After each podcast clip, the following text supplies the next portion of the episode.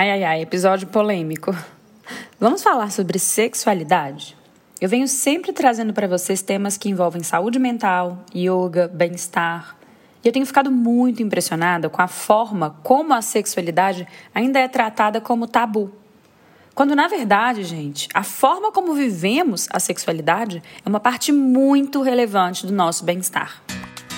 Eu sou a Carol Rache e hoje eu vim te convidar para acender a sua luz.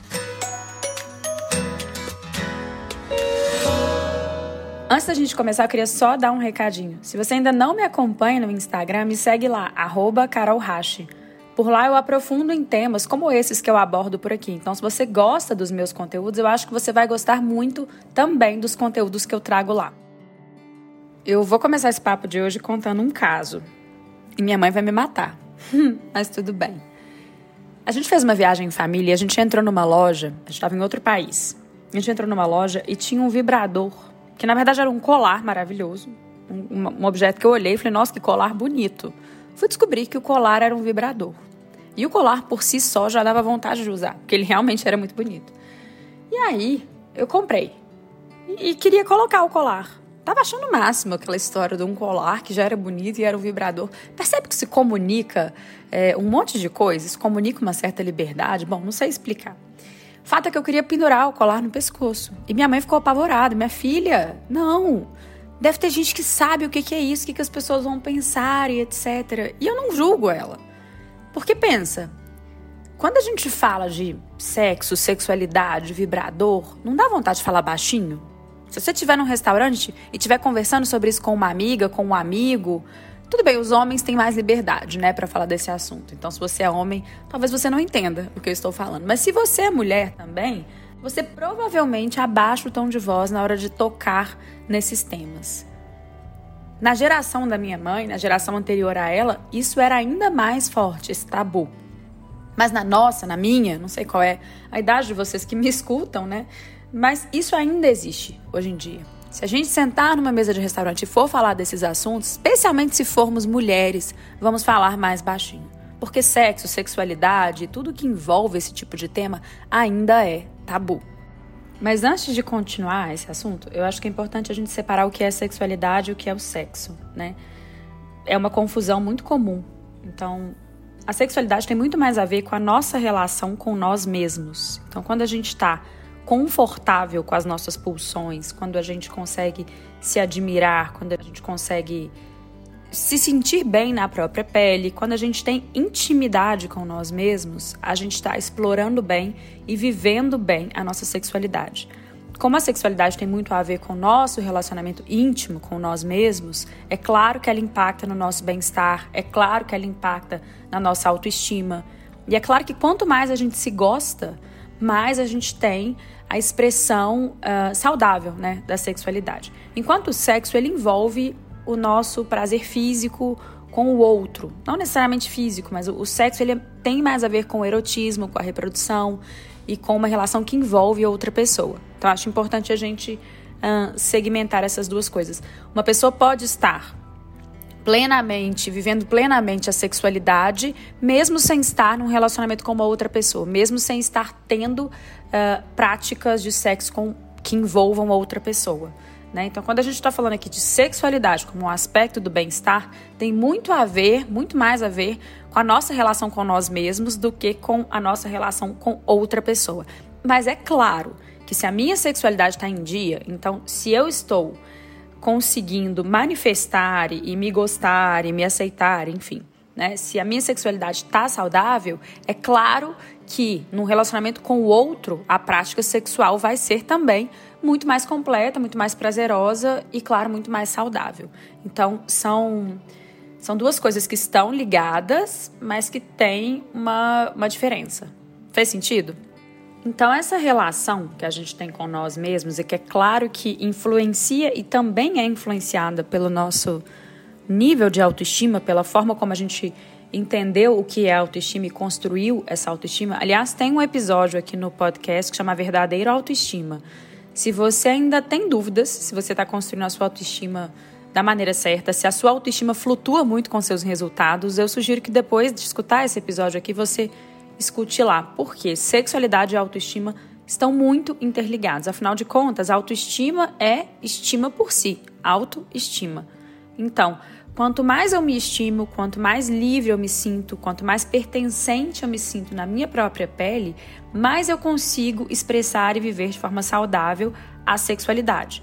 Mas a sexualidade, claro, vai ter interferências externas. Então, ela é muito influenciada pelo nosso contexto social, pela nossa cultura, muitas vezes por contextos familiares, né? Isso tudo vai moldando a expressão da nossa sexualidade. É importante a gente entender isso, até para a gente entender por que, que o assunto ainda é um tabu, né? Porque ela é sim influenciada pelo social, pelas regras sociais, pelas regras familiares, pelas heranças culturais. Então, como a gente vem de uma cultura que tentou esconder muito a sexualidade, que colocou isso como sujo, como feio, como vamos falar baixinho, como não pode colocar um colar de vibrador e sair na rua, como a gente vem com essa herança, é natural que a gente ainda carregue um pouco de medo do assunto, um pouquinho de vergonha. É, é natural que seja tabu mesmo, tá? E eu tô explicando isso porque senão a gente fala assim, ah, sexualidade saudável é uma expressão genuína, onde a gente não tem vergonha, a gente se conhece, a gente explora o nosso corpo, não é tabu. Aí, do outro lado, as pessoas vão falar: nossa, então eu tô todo errado, porque não exploro meu corpo, não faço a menor ideia que sexualidade tem a ver com bem-estar. Sei lá se eu tô me sentindo bem na minha própria pele, minha autoestima não tá lá, essas coisas. À medida que a gente vai escutando, a gente se sente um pouco peixe fora d'água. Mas estamos todos nesse mesmo mar. Estamos todos influenciados por uma cultura que coloca sexualidade e também o sexo com como assuntos pelos quais a gente deve sentir vergonha, assuntos que devem ser escondidos. E isso categoriza um pouco uma noção até errada da expressão da sexualidade. Quando a gente fala expressar a sexualidade, é, eu não sei se todo mundo, mas eu imagino que algumas pessoas pensam nessa sensualidade quase como vulgaridade. Tô errada? Tem gente que associa o sensual ao vulgar. E o sensual, a sensualidade, não tem nada a ver com vulgaridade, não tem nada a ver com, inclusive, gente, como a gente se veste ou deixa de se vestir. Duas pessoas podem estar vestidas super cobertas e uma parecer muito mais atraente que a outra. Do mesmo jeito, pode ter duas pessoas de sunga ou de biquíni e não necessariamente só porque a pessoa está de sunga ou de biquíni, ela vai estar expressando sexualidade, ela vai estar, aos olhos de quem está de fora, atraente. Vou explicar por quê. Tem uma pesquisa que foi feita com vários casais e essa pesquisa abordava as pessoas e perguntava em qual momento você é mais atraído pelo seu parceiro. Em qual momento você acha seu parceiro mais atraente? E não tinha nada. A resposta, a conclusão da pesquisa não teve nada a ver com a forma como as pessoas se vestiam. Não existia uma resposta clara do tipo, ah, na hora que a pessoa está com menos roupa ou com mais roupa. Não. Sabe qual foi a conclusão dessa pesquisa? O momento em que as pessoas se sentem mais atraídas pelo próprio parceiro é quando esse parceiro está desempenhando alguma atividade que ele ama fazer e que por isso faz muito bem. Ou seja, quando o parceiro está se sentindo bem na própria pele, quando o parceiro está em flow. Então, de repente, a pessoa ama pintar. E aí, ela fica muito atraente quando ela está ali sendo ela mesma, expressando né, a identidade dela nas telas de pintura. Ou a pessoa ama cavalgar. E ela tá ali, ela é muito boa no que faz porque ela ama o que faz, e naquele momento ela tá totalmente sendo ela entregue, segura e confiante. Seja qual for o hobby, ou o trabalho, ou a atividade que o parceiro faz bem e que faz bem porque ama e, portanto, se sente inteiro naquela atuação, é nesse momento que ele se torna mais atraente. Como negar, então, que a sexualidade tem tudo a ver com a autoestima? Percebe agora a correlação? E talvez porque antes a gente não tinha conhecimento dessa correlação, muitas pessoas ao enfrentar problemas sexuais nas relações, procuravam resolver o problema com o outro. Não, peraí, meu relacionamento tá com um problema sexual, então a gente tem que ir para uma terapia de casal. Nada contra, tá, gente? Mas o primeiro passo, se a gente está enfrentando problemas sexuais no que diz respeito ao relacionamento com o outro, é resolver a sexualidade, que tem a ver com a nossa relação com nós mesmos. Então, se a minha sexualidade não está em dia, vale muito a pena investigar se a minha autoestima está em dia. Se eu me aceito, Se eu curto meu corpo, se eu me exploro, se eu me conheço, se eu me dou o direito de ser quem sou, se eu me estimo, porque autoestima é isso, se eu me admiro, naturalmente eu vou viver a sexualidade de uma forma muito mais orgânica, de uma forma natural. E não tem como isso não impactar na relação sexual minha com o outro. Percebe então que às vezes a gente tenta corrigir a coisa fazendo o caminho inverso? Eu tento corrigir minha relação sexual com o outro antes de corrigir a expressão da minha sexualidade comigo mesmo? Gente, eu acho que no fundo, eu acho tão curioso isso. Porque um dos pilares mais fortes dos meus cursos todos é falar sobre a construção genuína da autoestima. E por mais que às vezes a gente escuta um podcast entenda isso com a mente, né? Trazer isso para a prática no dia a dia é trabalhoso. A gente vai tirando camadas e a gente vai cada vez mais criando intimidade interior, ficando mais confortável na nossa própria pele. É um processo. A construção da verdadeira autoestima é um processo. Mas na verdade, quase todas as nossas queixas, quase todas as nossas questões acabam voltando para essa raiz da autoestima.